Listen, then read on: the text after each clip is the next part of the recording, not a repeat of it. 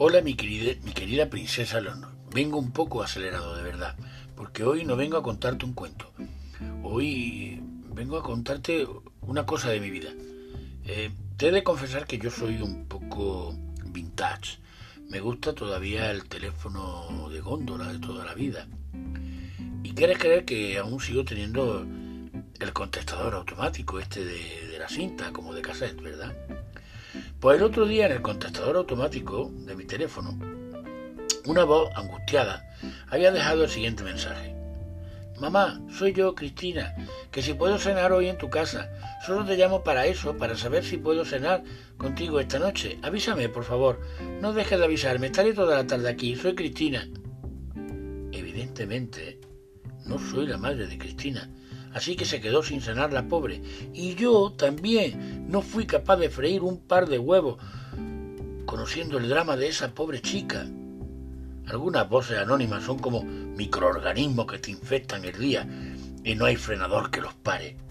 Al día siguiente de lo de Cristina, llegué a casa, le di a la tecla del contestador y alguien dijo, Pedro, que lo de Luis por fin era maligno y encima Marisol se ha roto un brazo. A mamá no le hemos dicho nada todavía porque con las crisis respiratorias que tiene últimamente no lo soportaría. Nacho por fin va a repetir curso.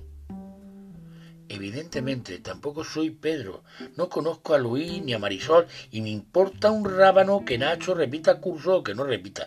Pero me amargó la vida esa acumulación de desgracias ajenas que, que quieres que le diga que cuando lleva dos días seguidos escuchando mensajes de este calibre, el receptáculo donde se aloja la cinta del contestador empieza a aparecerte un nicho ecológico donde se reproducen microorganismos perjudiciales para la salud emocional.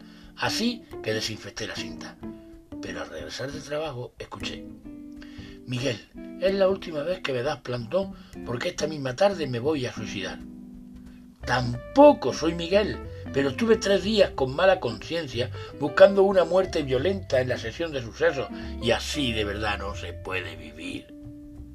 De manera que hoy he decidido defenderme. He marcado al azar unos números hasta dar con el contestador en el que he grabado el siguiente mensaje. Marta, que vengas enseguida porque Manolito se ha caído por el hueco de la escalera y Ricardo se ha tragado una cuchilla de afeitar, pero no me puedo mover de casa porque no tengo con quien dejar el bebé. Date prisa.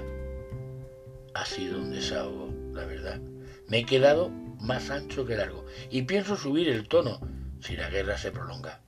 El que no es traidor. Hasta otro día, mi querida princesa Leonor.